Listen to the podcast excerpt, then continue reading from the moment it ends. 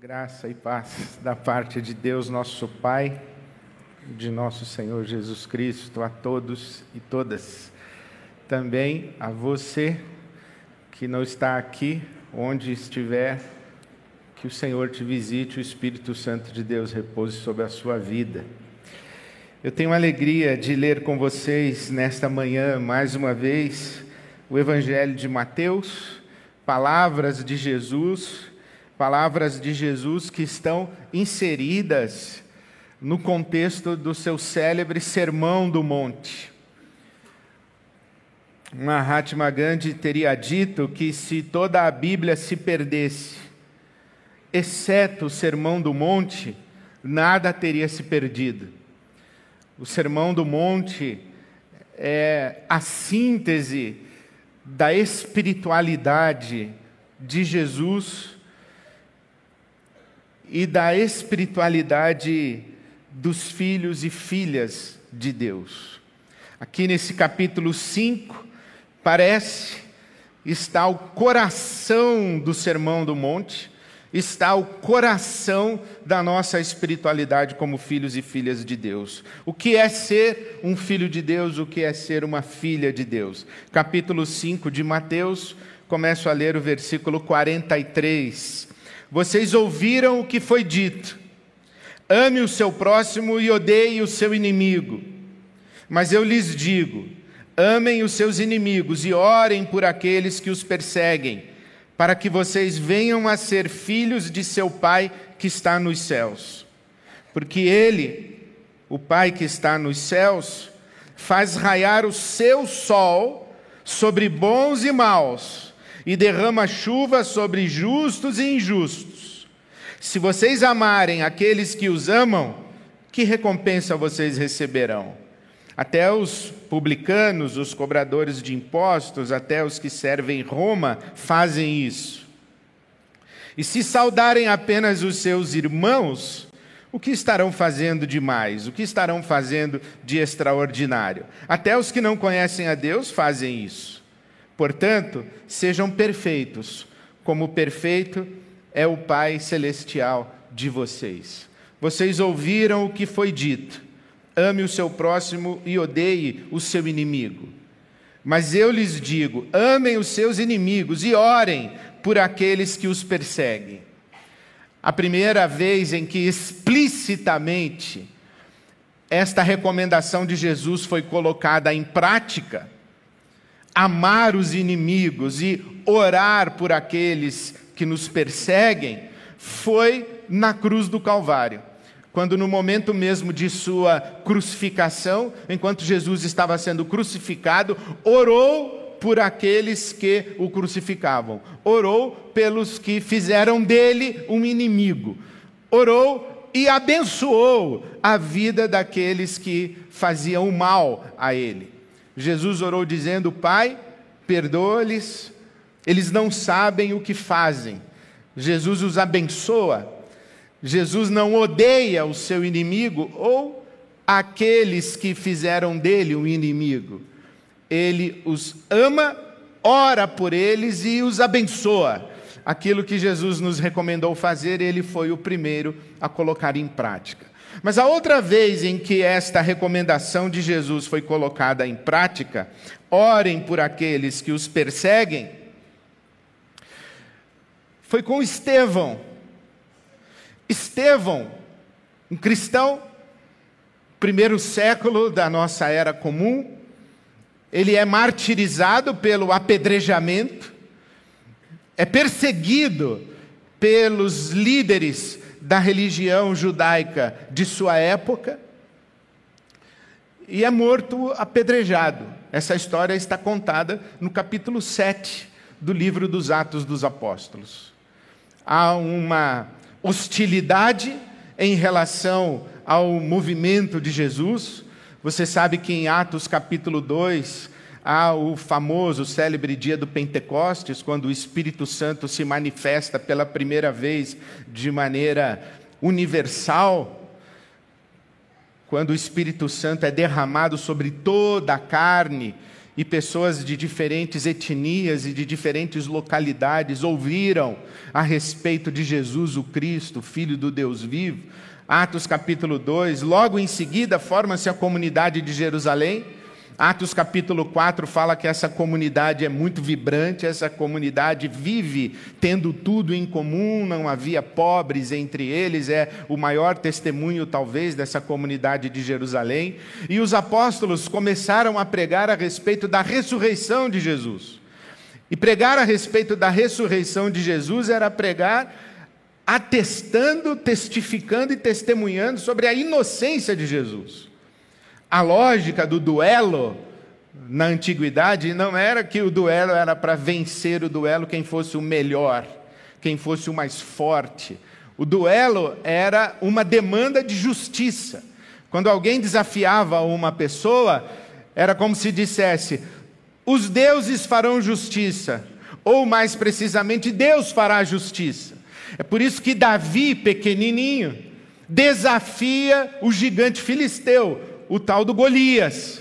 Davi não acreditava que seria capaz de vencer Golias com suas habilidades de guerreiro, até porque Davi não era um guerreiro, era um menino que a Bíblia descreve como de semblante gentil. O que Davi acreditava era que o Deus de Israel lhe faria justiça. Por isso é que Davi diz ao gigante Golias: Você vem a mim com as suas armas, mas eu vou a você em nome do Senhor dos Exércitos. Eu acredito que Deus vai me fazer justiça. E quando Deus me der a vitória sobre você, isso será um sinal de que a justiça está do meu lado. Por isso é que quando os apóstolos testemunham que Jesus ressuscitou dos mortos, os apóstolos estão dizendo: vocês pensam que os líderes de Israel que mancomunaram-se para a crucificação de Jesus estavam com a justiça, eles estavam certos, enganados vocês estão. Deus ressuscitou Jesus mostrando que Jesus estava certo. Vocês pensam que Roma estava certa? Não, enganados vocês estão. Jesus estava certo e Deus ressuscitando Jesus dentre os mortos testificou que Jesus estava com a justiça e a justiça de Deus estava em Jesus. Por isso é que quando essa notícia da ressurreição de Jesus começa a se espalhar por Jerusalém, começa a surgir mais intensamente uma hostilidade contra Jesus e os seguidores de Jesus. Naquela época eram chamados de aqueles do caminho. Os do caminho começaram a ser hostilizados e começaram a se defender debater publicamente, debater nas sinagogas, começaram a falar em praça pública e falar que Jesus ressuscitou sim, ele está vivo. E isso ressignificava completamente a religião de Israel. A tal ponto ressignificava que, no, no momento máximo de conflito, dessa hostilidade, Estevão se coloca em público e desfere um, um golpe fatal contra a religião de Israel daquela época, mas também contra si mesmo, porque Estevão diz o seguinte: Deus não habita em templos feitos por mãos humanas. Esse templo de Jerusalém que vocês tanto veneram, esse templo de Jerusalém que vocês consideram o ponto de encontro entre a terra e o céu, esse templo aí já pode ser destruído o Messias disse que ele deveria ser destruído. O Messias disse que Deus não habita em templos feitos por mãos humanas. Nesse momento, a hostilidade vai ao máximo. Estevão desfere um golpe contra a religião e é apedrejado. É apedrejado por falar contra o templo de Israel. Falar contra o templo de Israel era falar contra a religião de Israel. Era se levantar contra a classe mais poderosa de Israel, que era a classe sacerdotal, que dava sustentação ao rei, no caso Herodes. Falar contra o templo de Jerusalém era atacar o fundamento da religião de Israel sua classe sacerdotal, o seu culto, a sua estrutura de sacrifícios, o seu ritualismo, o seu cerimonialismo.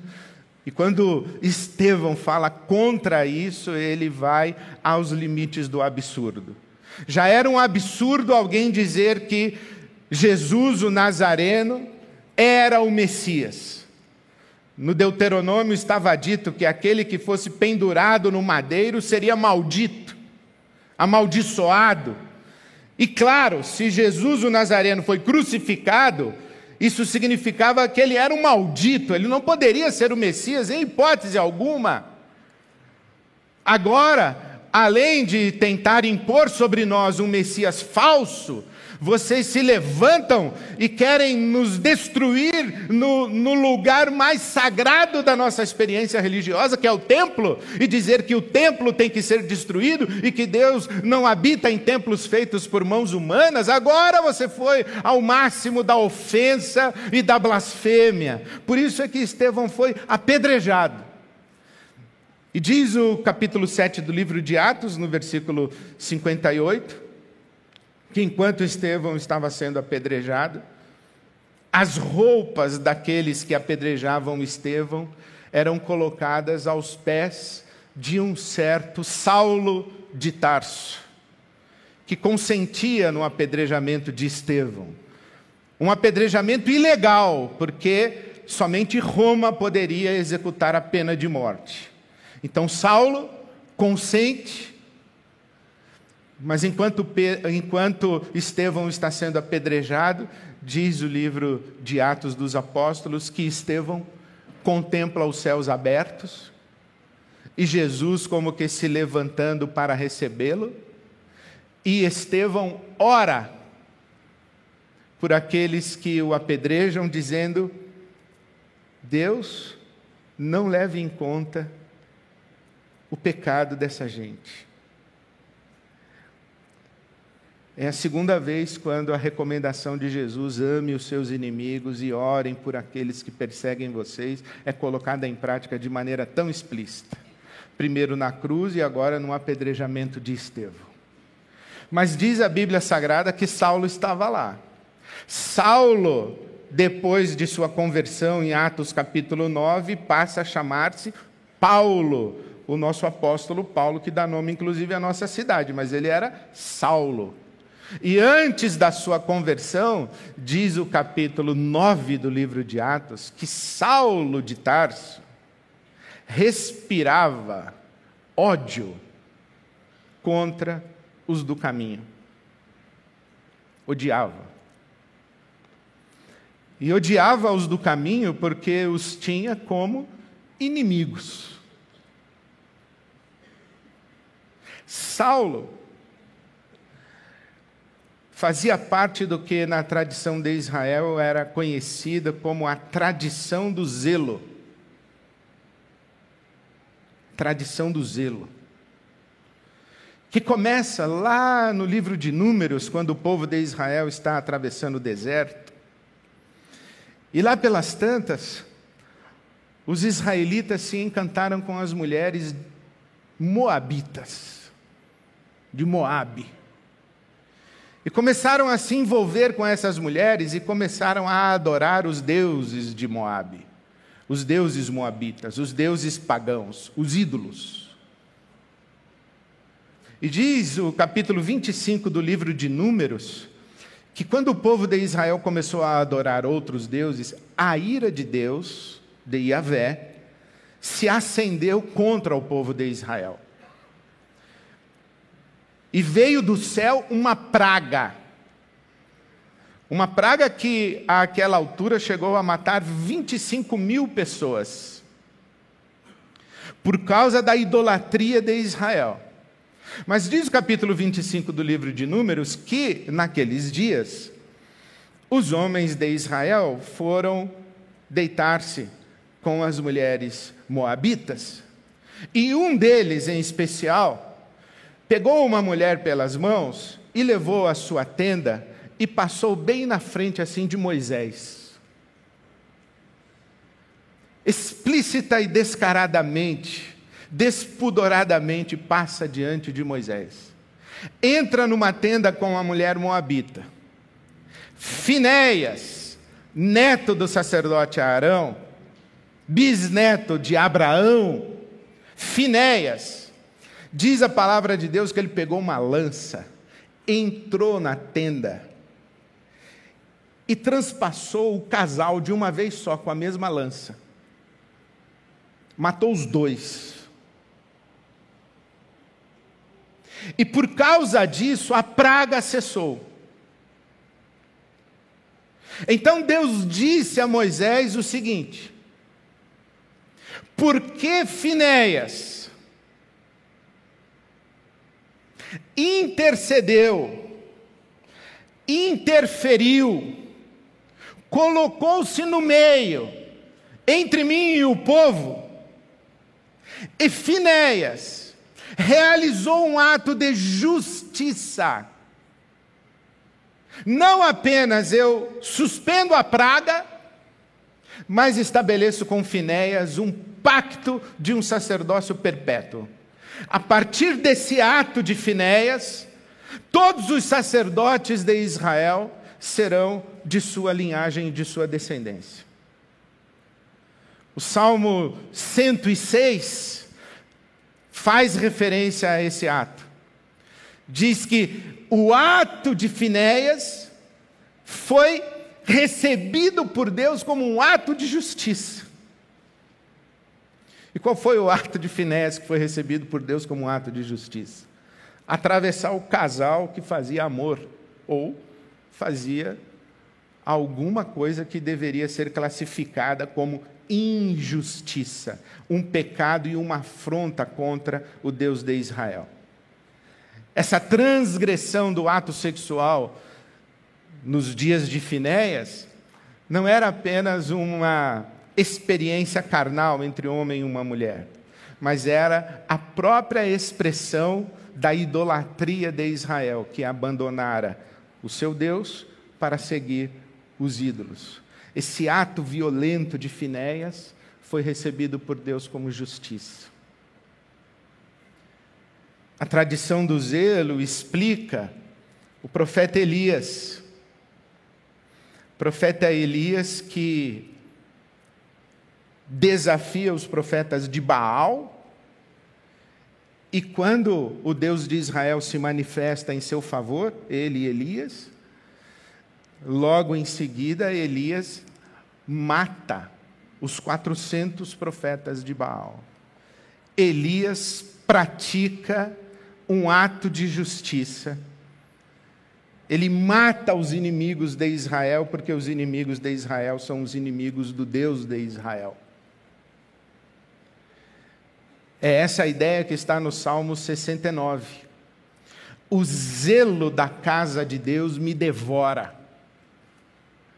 Por isso que quando Jesus entra em Jerusalém e limpa, expulsa os vendilhões do átrio, do pátio do templo, ele faz essa declaração solene do Salmo 69.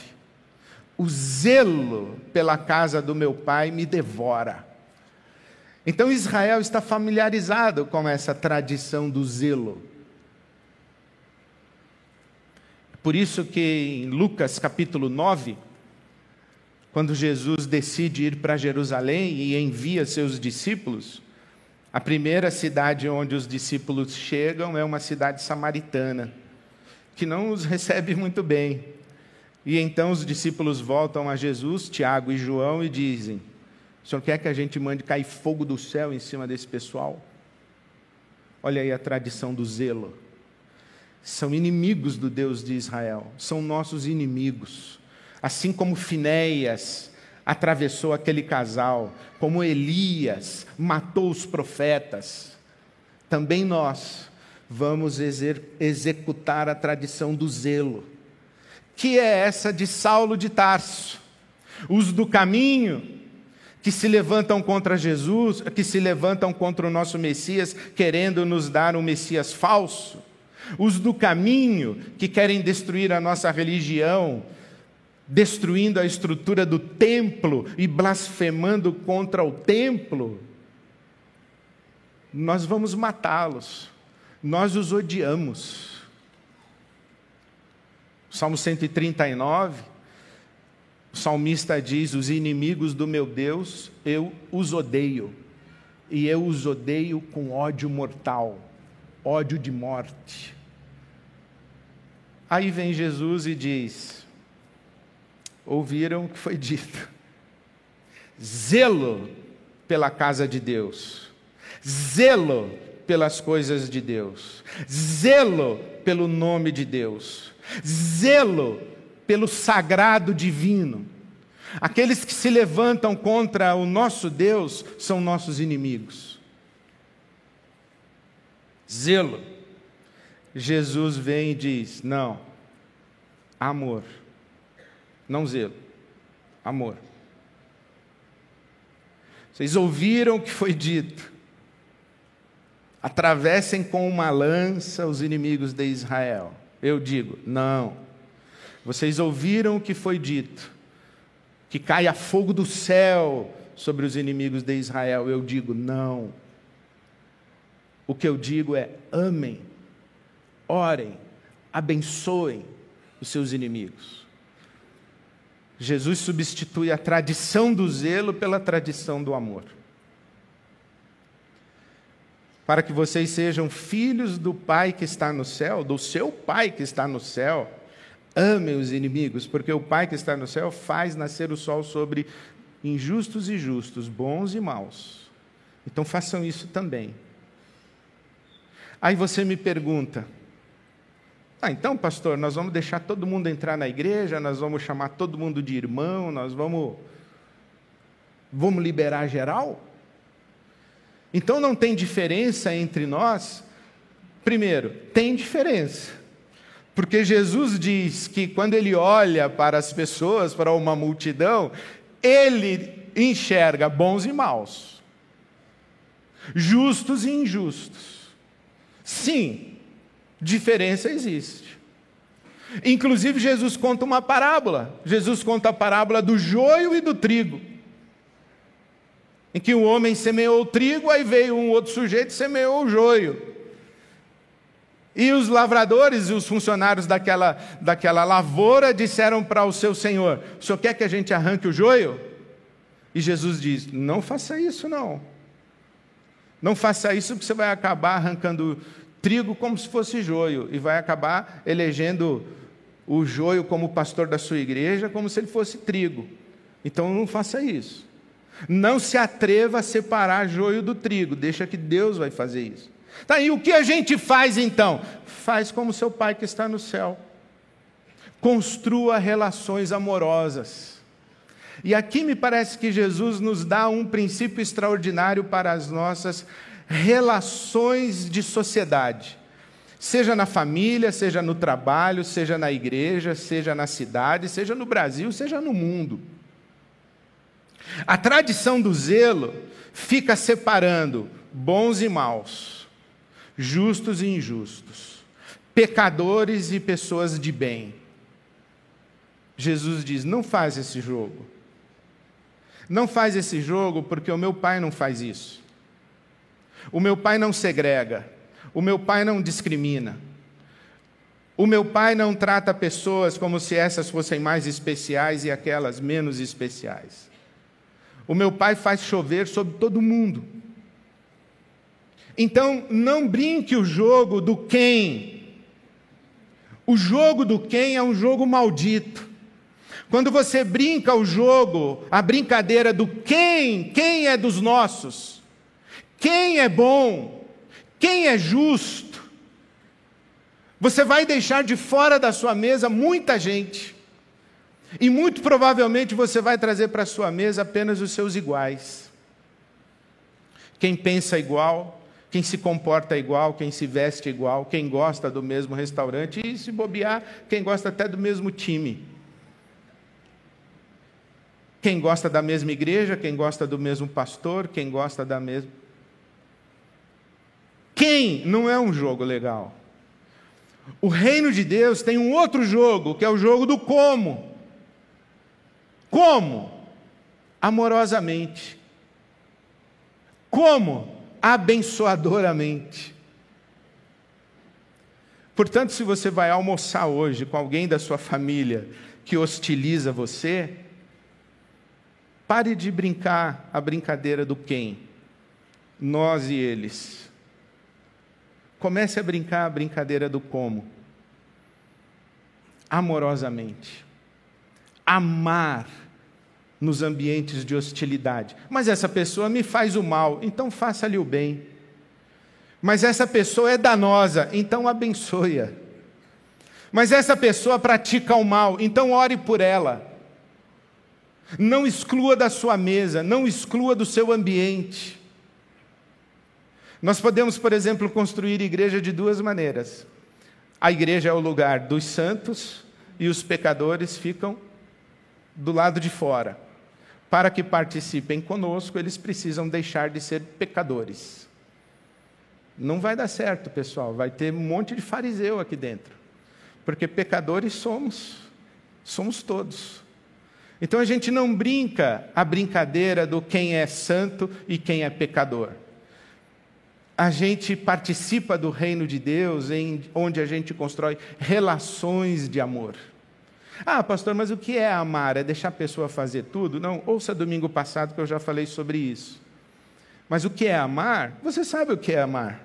É não pagar o mal com o bem, é, é não pagar o mal com o mal, mas pagar o mal com o bem. É abençoar, é ser misericordioso, é perdoar, é perdoar 70 vezes 7, é repartir o pão, é falar a verdade, é doar sangue se o sujeito que é sangue ruim precisa, dá sangue bom para ele. Você não acha que você é sangue bom? Que ele é sangue ruim, então dá seu sangue bom para ele. Porque ser sangue bom é isso, é repartir o sangue, é repartir o pão, é acolher. Então eu não pergunto mais quem é você. Porque independentemente de quem você é, ou quem você seja, você é bem-vindo aqui. O que eu pergunto é: que tipo de relação a gente vai construir? É de respeito? É de verdade? É de generosidade? É de partilha? É de compreensão? É de diálogo? É de conversa? É de perdão? Porque se nós não nos transformarmos uns aos outros, como filhos e filhas de Deus, no ambiente do amor aos inimigos, o que vai acontecer é que nós continuaremos matando pessoas com o nosso zelo. E nada mais longe de Deus do que matar pessoas em nome dele. Porque Jesus disse: Vocês ouviram o que foi dito, matem pessoas em nome de Deus. Eu, porém, digo a vocês: não matem ninguém em nome de Deus, porque nem Deus está matando. Deus escolheu morrer para não matar. Ah, mas o Elias matou. O Elias é outro Elias. Vocês não são discípulos de Elias, são discípulos de Jesus. Ah, Josué matou, mas vocês não são seguidores de Josué, vocês são seguidores de Jesus. Ah, mas Moisés, vocês são seguidores de Jesus, e Jesus deixou claro: ouviram o que foi dito, zelo, eu, porém, vos digo, amor. Por isso que nós estamos aqui hoje. Primeiro, porque, considerando que o nosso Deus faz nascer o sol sobre bons e maus, justos e injustos, hoje eu amanheci com o sol sobre mim. Graças a Deus, obrigado, Senhor. Graças a Deus, obrigado, Senhor. Eu não amanheci com o sol brilhando na janela de minha casa porque eu sou bom. Eu amanheci com o sol brilhando na minha casa porque o nosso Pai do céu ama bons e maus, justos e injustos, e faz nascer o sol sobre bons e maus, justos e injustos. Então é por isso que nós estamos aqui, por causa de Deus. Mas em segundo lugar, nós estamos aqui porque nós queremos viver como nosso Pai Celestial. E nós estamos dizendo: Deus, nosso Pai, obrigado pelo sol, obrigado pela chuva, obrigado pelo pão. E que o sol, que a chuva, que o pão seja para todos nós, seja nosso, porque aqui nós somos nem bons nem maus, nem justos nem injustos. Nós somos filhos e filhas de Deus. Nos tratamos como irmãos. e cultivamos entre nós relações de amor. Volte para sua casa, volte para o seu trabalho. E eu sei que lá, ali, na rua, não aqui na rua da Ibabe, que não tem, mas em outras ruas, tem pessoas más, homens e mulheres maus.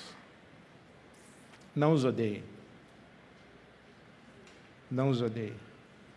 Não os rotule como um quem a ser eliminado. Os convide à mesa para um como a semelhança de Jesus. Não odeie seu inimigo. Ame, ore por ele, abençoe-o. E assim nós seremos filhos e filhas de Deus. Mais uma vez, descemos as águas em nome de Jesus para batizar pessoas em nome do Pai, do Filho e do Espírito Santo. E cada pessoa que estiver aqui à água estará dizendo: Um dia eu reconheci que o que me mantém em vida é a graça, a bondade, o amor e a misericórdia de Deus, revelados na pessoa de Jesus Cristo. E Jesus me ensinou a chamar o seu Pai de meu Pai, e me ensinou a chamar todos vocês de irmãos e irmãs. É isso que eu estou dizendo ao descer as águas nessa manhã. Que Deus abençoe a todos e todas. Amém.